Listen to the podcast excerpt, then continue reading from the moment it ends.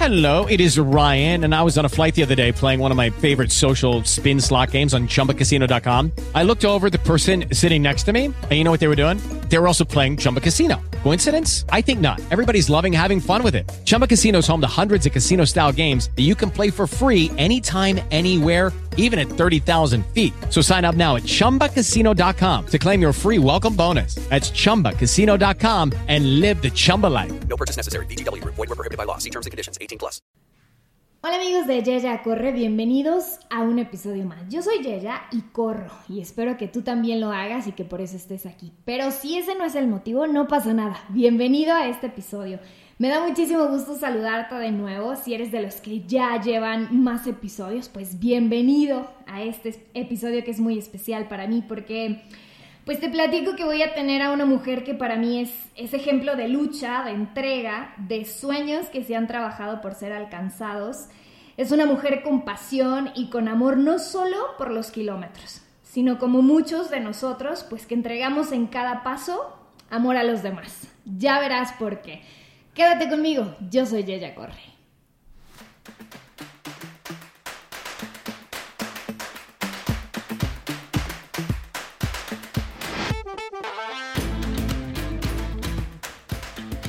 Amigos, pues como les dije el día de hoy, estoy muy emocionada, nerviosa, siempre me pongo nerviosa, no sé por qué, pero me encanta cuando tengo invitados tan especiales y el día de hoy tengo una mujer que de verdad me da muchísimo gusto que puedan conocer. Clara, ¿cómo estás? Bienvenida. Hola, Yeya, bienvenida también a ti. Muchas gracias por la invitación. Yo también estoy nerviosa. Eh, además es casi como nuestra primera salida Sí. después del confinamiento. Así es, por fin es que pudimos pues platicar después de estar por ahí en redes sociales en contacto el día de hoy. Tengo a Clara conmigo. Y para la gente que nos está escuchando, ¿quién es Clara y cómo llega el deporte a tu vida? Mm, ¿Quién es Clara?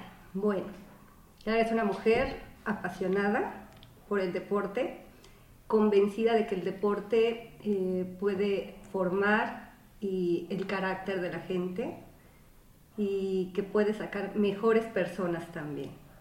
¿Cómo llegó el deporte en mi vida? Llegó hace muchísimos años, llegó cuando tenía 10, 11 años y que practicas el deporte como parte de una materia más, ¿no? En la escuela.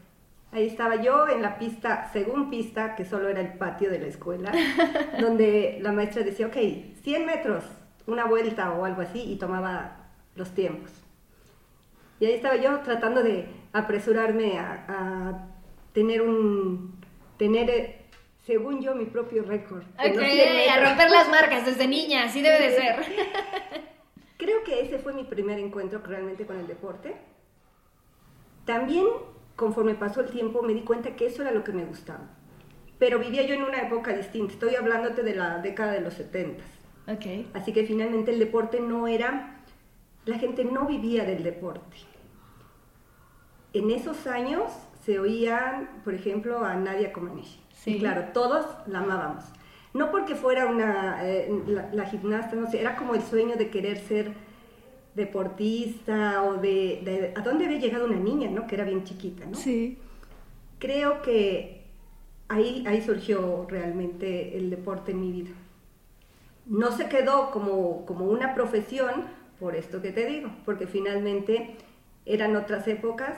Yo no le iba a decir a mi padre, oigan, eh, fíjense que no quiero ir a la universidad porque quiero, quiero ser corredora o quiero, no sé, cualquier otro, ¿no? Nadadora o gimnasta. No, eso no iba a ocurrir porque no, no se tenía la mentalidad, aunque en mi casa sí hablaban de que hacer ejercicio era, era algo bueno y sí nos los inculcaban, pero era como, como un extra, porque lo principal en esas épocas y en muchas familias de esa época era que tenías que escoger una carrera y eso es a lo que te ibas a dedicar, por un lado, y por el otro también era, eh, había una cuestión sobre de género, las mujeres tenían ya un camino más marcado, los hombres también, y no íbamos a hacer algo que no fuera lo, lo típico. Por donde lo vieras resultaba un panorama bastante complicado, ¿no? Para ti como intentar siquiera pensar en que tu vida se dedicara al deporte. Pero el deporte ha estado presente, como ya lo dijiste, desde niña. ¿Cómo ha ido transformando o cómo te ha acompañado década tras década el deporte y qué ha hecho por tu vida? Bueno, hoy creo que ha hecho todo, porque finalmente creo que el deporte eh, viene con ciertos valores implícitos que también te enseñan en, otras, en otros lados, que también los, te pueden decir que vienen en la escuela o en la casa, que, yo los, los sustraje del, del, deporte, la disciplina, o soy muy necia, que podría ser muy perseverante, eh, cambias, ¿no? Obviamente. Me volví terca, okay. porque cuando me dicen, ¿por qué? Bueno, pues eso lo tomé del deporte. Eh, creo que todas esas cosas, bueno, las cosas buenas y malas, eh, de, de, que se podrían decir como malas del carácter, pues las saqué de ahí finalmente. Como nos pasa a muchos deportistas, ¿no? El que se enoja porque no llega o el que se, el que se esfuerza más a, a querer alcanzar una meta. Realmente creo que todo mi carácter está forjado ahí. No necesité ser una atleta olímpica o, o un atleta eh, de renombre, creo que finalmente tomé lo que quería yo del deporte, lo, me lo puse, me lo vestí y con eso eh, voy viviendo mi vida todos los días. Ha sido día tras día, Clara. ¿Recuerdas dos eventos deportivos que te hayan marcado? Bueno, el primero fue la primera vez que logré terminar eh, eh, el primer maratón que hice, que hice en mi vida. Después de dos intentos, fue por allá de 1990, algo así. Ok.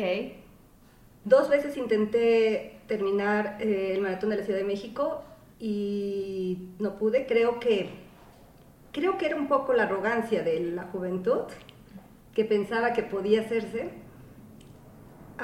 con un entrenamiento bastante malo. Okay. Y mm, des después de eso, dije, creo que si quiero hacer esto, tengo que hacerlo como, como debe de ser. Así que en el tercer intento, cuando llegué al... Finalmente corrí el maratón en cinco horas, okay. pero bueno, yo sentí que había hecho el mejor tiempo de mi vida. Lo terminaste, lo, o sea, exactamente. y, fue, y lo terminé, que eso fue lo más emocionante. Y entonces supe que ya no había otras cosas que, que te pudieran detener. Toda la gente dice, no, si acabas un maratón ya puedes hacer cualquier cosa. Y a veces creo que puede sonar como muy, muy ambiguo. No es el asunto de acabar los 42 kilómetros, es esa lucha durante las horas que conlleva esos 42 kilómetros lo que te hace diferente, lo que, lo que te hace cambiar ciertas, ciertos eh, razonamientos o paradigmas que tienes tú en, en, en, durante todo ese lapso, lo que, lo que vas pensando. Entonces, bueno, eso fue muy bueno para mí cuando finalmente logré, logré esa meta. Y después, bueno, he hecho carreras que me han dejado muy buenas marcas, muy buenas huellas y eso es lo que pretendo hoy en día, que cada carrera que hago o cada, cada que participo en un evento me deje algo más que los kilómetros que, que recorro. Más que kilómetros y medallas, así lo has expresado en tus redes sociales y en un blog que no les he mencionado porque pues eres una atleta nata, una corredora, una viajera, eres una mujer llena de aventuras. ¿En qué momento descubres pues que tu pasión por correr y participar en carreras va más allá o quieres ir más allá de solo quizás conseguir esa medalla o los kilómetros? Creo que llega el momento en que a mí en lo particular eh, ya no me llenó tanto. Ya no era, sí podía yo entrenar y decir, eh, a ver, vamos a tratar de hacer este tiempo que para ser franca soy bastante mala para eso, es más, soy, yo soy muy resistente, pero no soy veloz, siempre he dicho eso, yo soy resistente, ese es mi eslogan, pero soy muy lenta. Creo que me gusta disfrutar los kilómetros, creo que he alcanzado esa parte de como meditación mientras vas, vas corriendo. Y empezó a dejar de llenarme participar en las carreras eh, sabatinas domingueras o inscribirme y la medalla, yo escuchaba a la gente eh, a veces discutir un poco porque si la medalla y si el paquete está bien o mal o no. O sea, si eso- estuvo muy caro, si estuvo muy chafa, si estuvo muy... Pongan aquí la carrera que se les ocurra. Yo sé que a muchos se les vino a la mente, ay, sí es cierto, tal carrera o tal medalla. Yo creo que a todos como corredores nos llega a pasar en algún momento, ¿no? Incluso cuando repites carreras dices, estuvo mejor la del año pasado, o qué les pasó con la medalla. Entonces, este fue como uno de los puntos que a ti te llevó a buscar algo más. creo que fue uno de esos puntos, decía, a ver, si yo estoy pagando, no sé, 300 o 500 pesos por... Debe de haber algo más que solamente la medalla. Yo no solo quiero la medalla. Claro. Una vez terminé eh, una carrera en CEU, creo que era de TV Azteca. Y recuerdo que, creo que era algo como la de 13 kilómetros o algo así. Recuerdo que llegamos a la meta y mucha gente llega también y obviamente no está inscrita. Bueno, pues ahí pasé, pasé, la, pasé la meta, me dieron mi medalla, seguí caminando y luego vi que atrás de mí entraron otras gentes, una familia creo, con sus dos niños, y le dieron la medalla al- a la persona que traía el número, pero venía con sus tres niños o algo.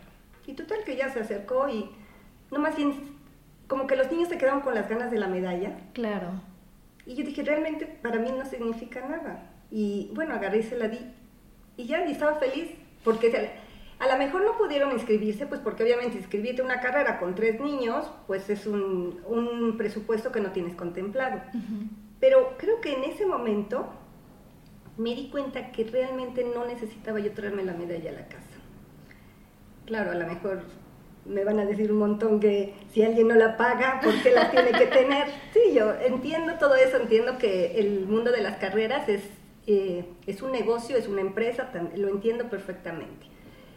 Pero también sé que vivimos en un, en un país en donde es muy complicado eh, sumar gente al deporte. Y si lo hacemos más complicado con los costos que obviamente hoy se hacen.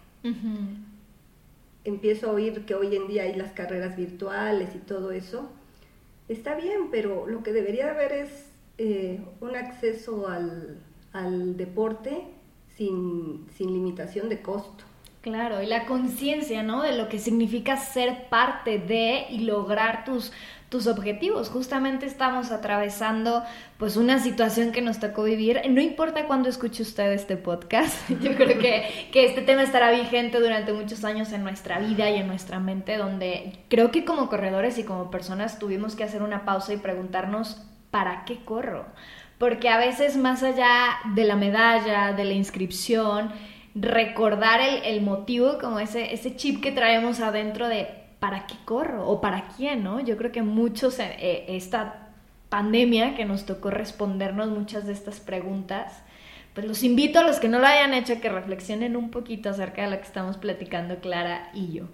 Cuando tú detectas esto, ¿Cómo es que decides hacer una, una, selección de carreras o una selección de eventos deportivos más allá de, de, nombre, de medalla o de kilómetros? ¿Qué viene para ti? Pues realmente decidí que podía seguir entrenando, pero quería emplear mis recursos, los recursos económicos, en, en carreras en donde pudiera tener eh, un, un poco de... que mi participación ayudara. Claro. ¿Cómo podía ayudar? Pues de muchas maneras, porque finalmente yo podía ir a carreras donde podía escribir de ellas, que eso es lo que hago ahora, escribo de ellas, de carreras que la gente ni conoce, sí. o porque lo que se estaba pagando por esas carreras eh, estaba teniendo un, un fin de ayuda. Y así fue como me lo puse en la cabeza empecé yendo, en algún momento de aquí, por ejemplo, empecé a viajar a lugares como Oaxaca, donde participé en una carrera que es muy conocida de trail de, que se llama La Carroñera. Uh -huh. Eh, bueno, muy conocida en el argot de los corredores de, de montaña. En mi vida me, se me hubiera ocurrido ir a ese pueblito de San Agustín. Pero finalmente te permites esa oportunidad y entonces dices, esto que estoy pagando está llegando para una comunidad en donde se benefician esas gentes, ¿sí me explico? Y te aseguro que no se están haciendo millonarios con uh -huh. eso. ¿Por qué? Pues porque esos recursos son, no tienen, las esas carreras no tienen gran presupuesto ni nada. Lo que tú pagas se invierte prácticamente en, lo que hay ahí, ¿no? A diferencia, obviamente, de las carreras comerciales de empresas que son muy conocidas, pero que además entiendo y, y también se eh, dan, este, dan empleos, etcétera, sí lo entiendo. Pero quería que hubiera un poco mayor, más... Eh, que se viera, en mi particular punto de vista, lo mío, como que llegara a un lugar donde sí realmente yo decía, ah, aporté esto a la comunidad, ¿no? Claro. Sí, eso es lo que yo realmente quería. Oye, ahora que lo mencionaste, Clara, porque lo leí ahí en tu blog, tú escribes, he aprendido que de cualquier derrota siempre surge algo constructivo. Cuando hablas precisamente de la carroñera y que leí esta entrada en tu blog sobre este trail y a mí me sorprende y me llena como de pasión leer pues tus entradas porque escribes de una manera como muy humana y como muy no, no soy la runner experimentada y les voy a contar sobre esta carrera. Y en esta particularmente la carroñera me gustaría que les platicaras tu experiencia y el aprendizaje que te llevas cuando, cuando narras que te faltaban solo cuatro kilómetros para llegar al primer puesto si no me equivoco y pasa algo en esta carrera. No quiero contarles todo para que vayan a leerlo, pero platícanos tu aprendizaje precisamente en la carroñera.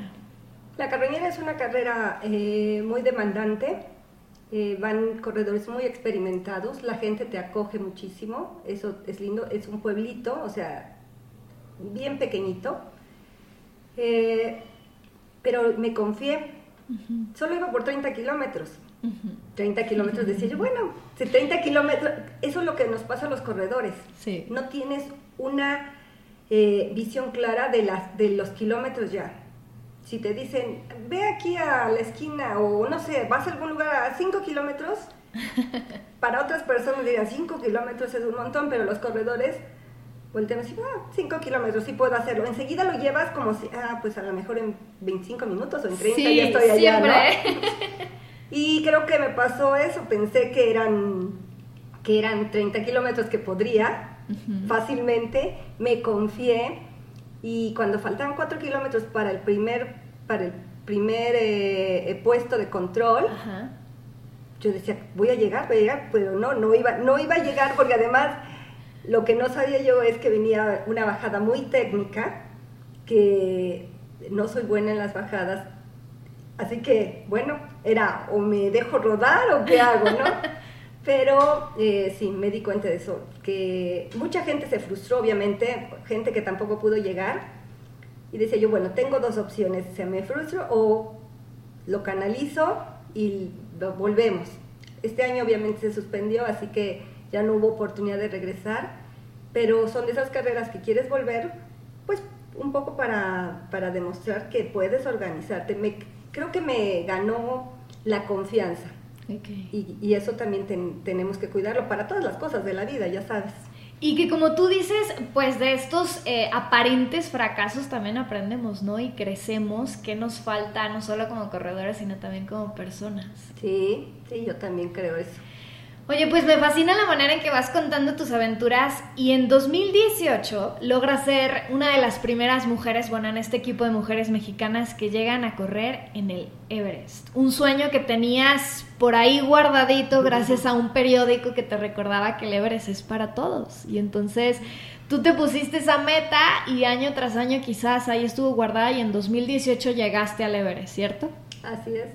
Eso, si alguien en algún momento dice, ah, quisiera hacer esto, pero no, se ve muy difícil o algo, bueno, les puedo decir que soy la prueba viviente de que si de veras ves algo y puede que se quede ahí, pero si es para ti, lo vas a obtener de alguna manera.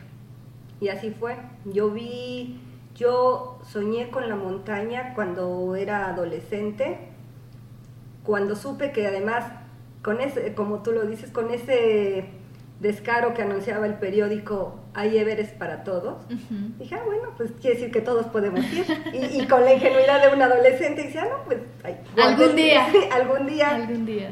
Pero solamente era como ir eh, al- a la montaña. No, no, lo- no puse en mi cabeza llegar a la cima. Gracias a Dios porque no sé qué habría pasado. Pero sí quería ir al campo base, sí quería estar ahí. Después con el tiempo lo que pasó es que eso que estaba ahí guardado se juntó con lo de correr. Cuando yo supe que había eh, un maratón ahí, bueno, dije, esto ha de ser así como regalo divino. Y lo siguiente fue ponerse a trabajar para, para ir. Yo recuerdo que le hablé a una amiga, corredora gris, y le escribí una, una noche un WhatsApp, oye, ¿me acompañarías al Everest? y entonces nada más me escribió y me dijo, ah, sí, creo que estás loca, pero sí. Y bueno, y así fue como surgió la idea.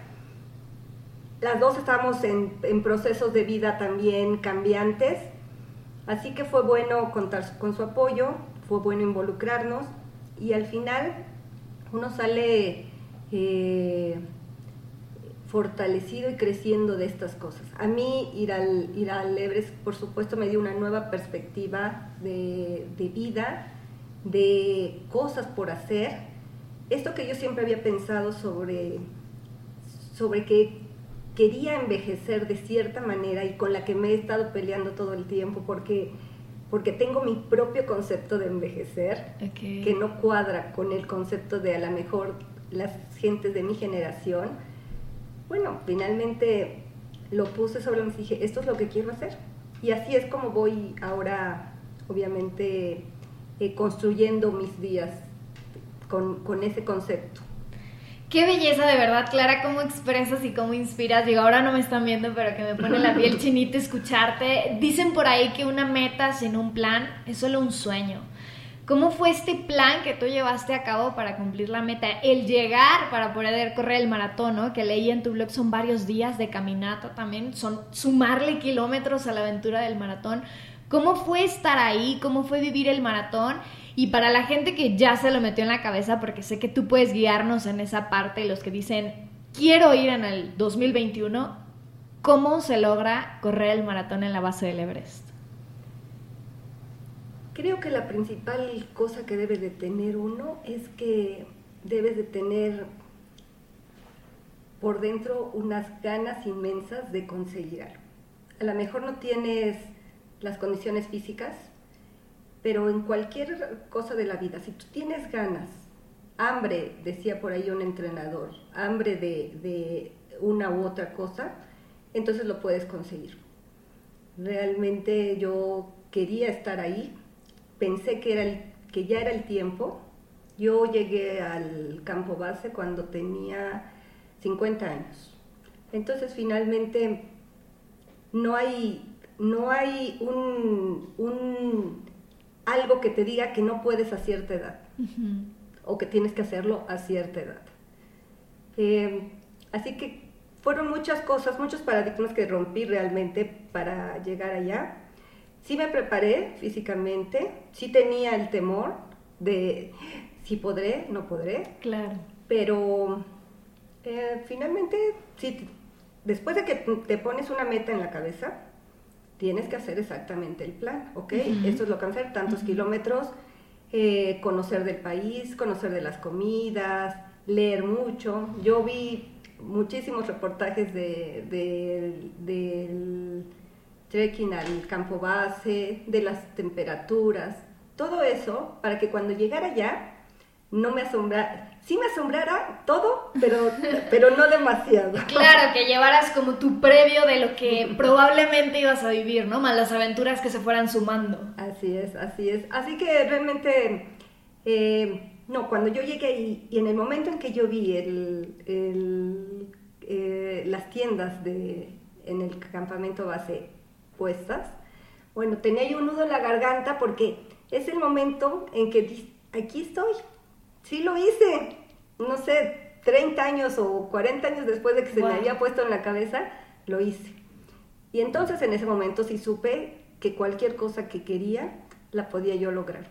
Fue ese es el momento que se que, que como que cambia tu, tu chip y dices, y que compruebas que estas frases como tan hechas a la medida de querer es poder y los límites los pones tú, son ciertas, que a veces suenan muy bonito y que las podemos tener y recordar, que las podemos ver, pero que cuando se vuelven vivas, te dan como esa pila, dices, ya estoy aquí, esto es real y voy a hacerlo.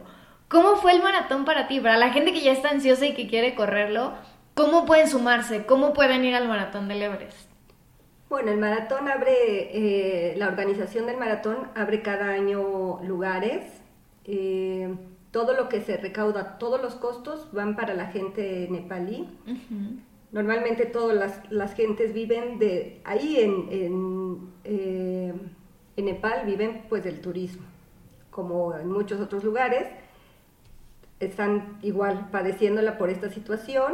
El maratón se pospuso, pero el año que entra se espera que haya una gran afluencia de gente viajando por todos lados, no solo a Nepal, ¿no? hay que prepararse como con unos seis, si eres un corredor como unos seis meses, y no lo eres a lo mejor un año o un poco más. Realmente no es tan complicado correr el maratón allá. Hoy me parece que no es tan complicado. Para llegar al campo base hubo que caminar como 12 días, alrededor de unos 10, 11, 15 kilómetros por día algún día llegamos a caminar 6 kilómetros y que a lo mejor alguien podría decir, pues 6 kilómetros no son nada. Pero cuando caminábamos menos era porque íbamos mucho más arriba, ¿no? Claro.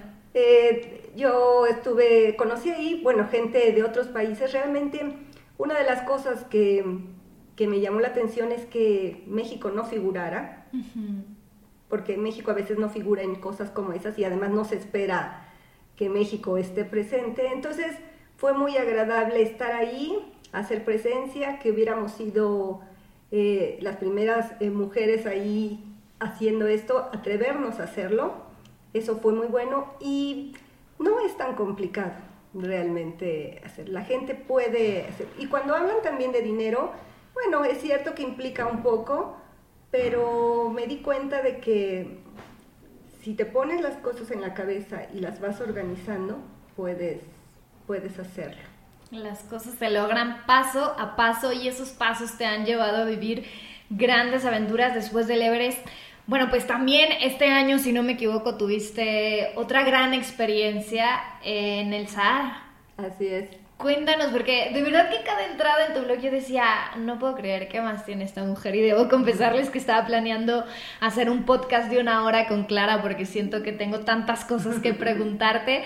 Cuéntanos de esta experiencia pues esa era, era otra cosa que quería correr. No, no tenía tanto tiempo, pero cuando descubrí esa carrera dije algún día tengo que ir ahí, que fue unos dos o tres años apenas hace que, que quiero ir al quiero ir a África. África es eh, un, continente que siempre me ha gustado, que no había ido ni tenido oportunidad de estar ahí en ningún lado, pero cuando escuché de esta carrera, esta carrera, este maratón la finalidad que tiene básicamente es dar a conocer una problemática política que tiene la gente eh, que está refugiada en los campamentos.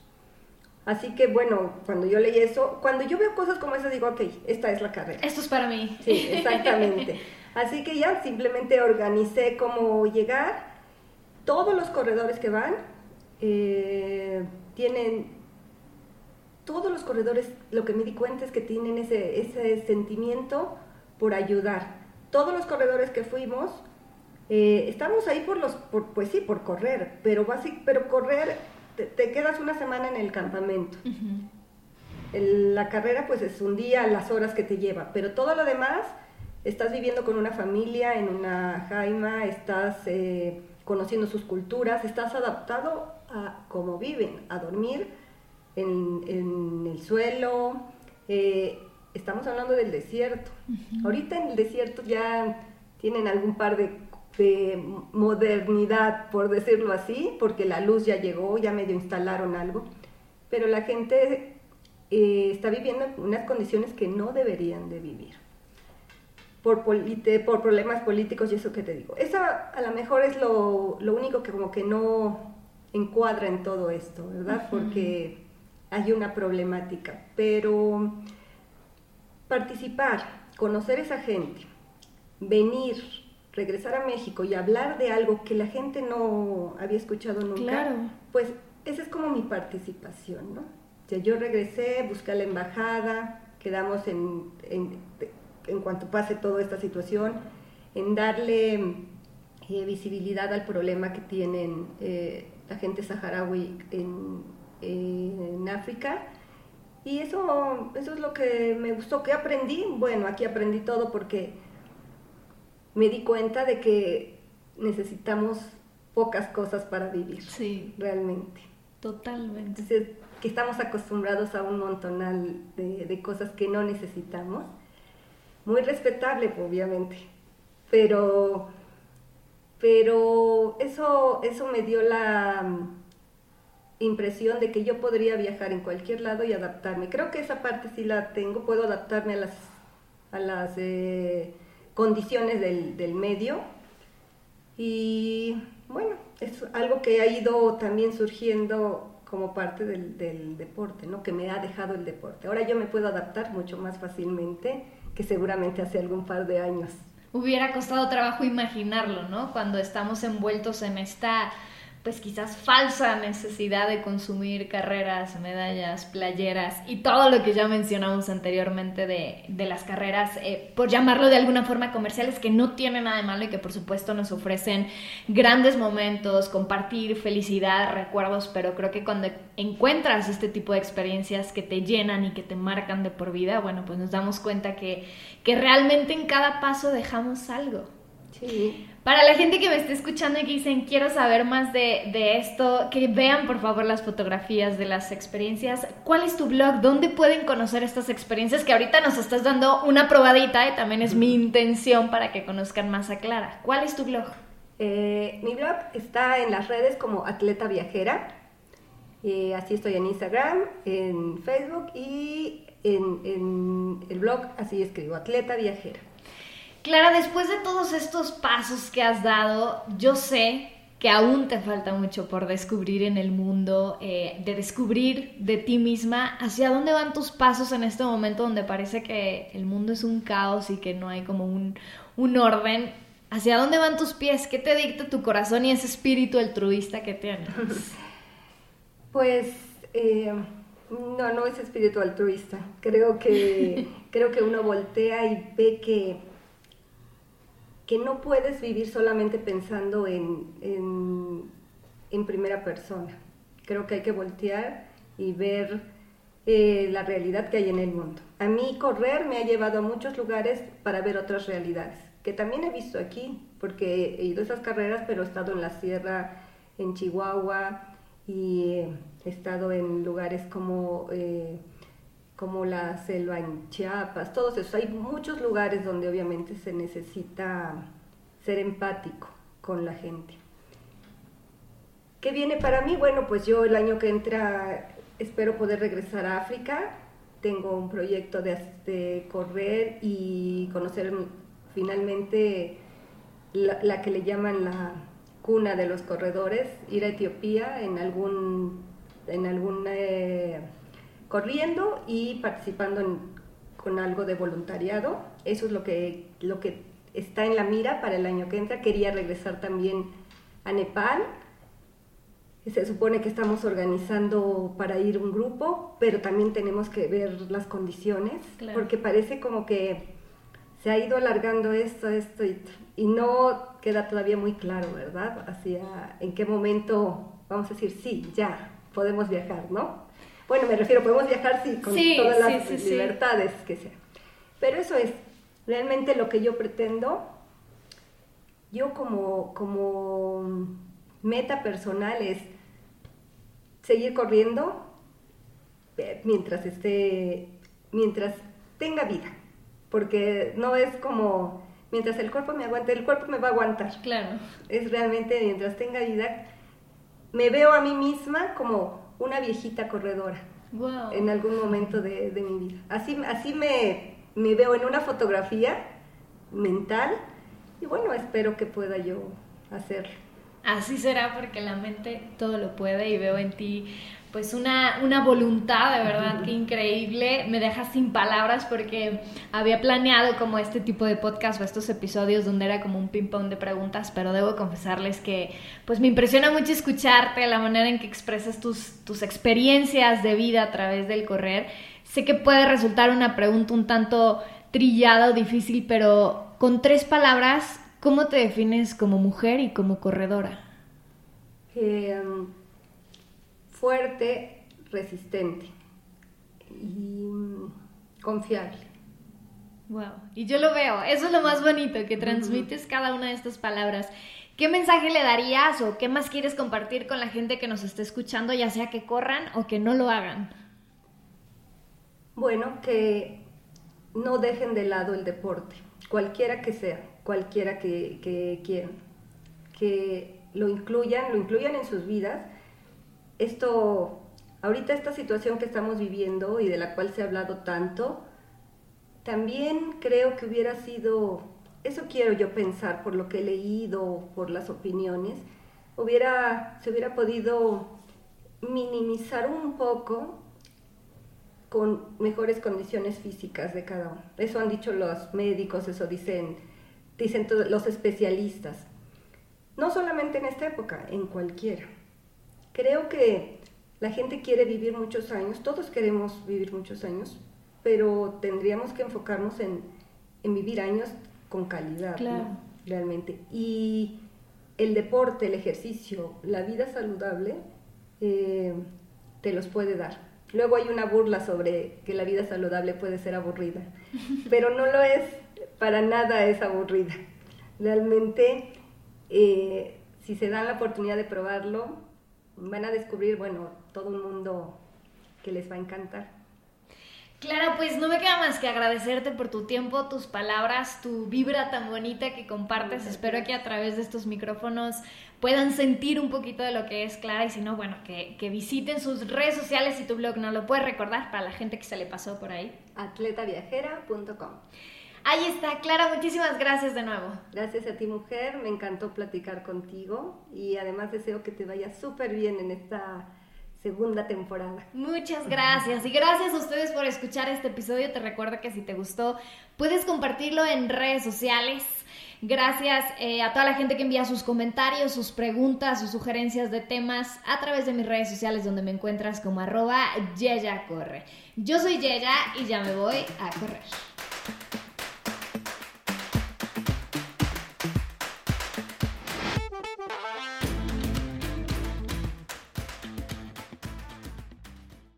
With the Lucky Land slots, you can get lucky just about anywhere. This is your captain speaking. Uh, we've got clear runway and the weather's fine, but we're just going to circle up here a while and uh, get lucky.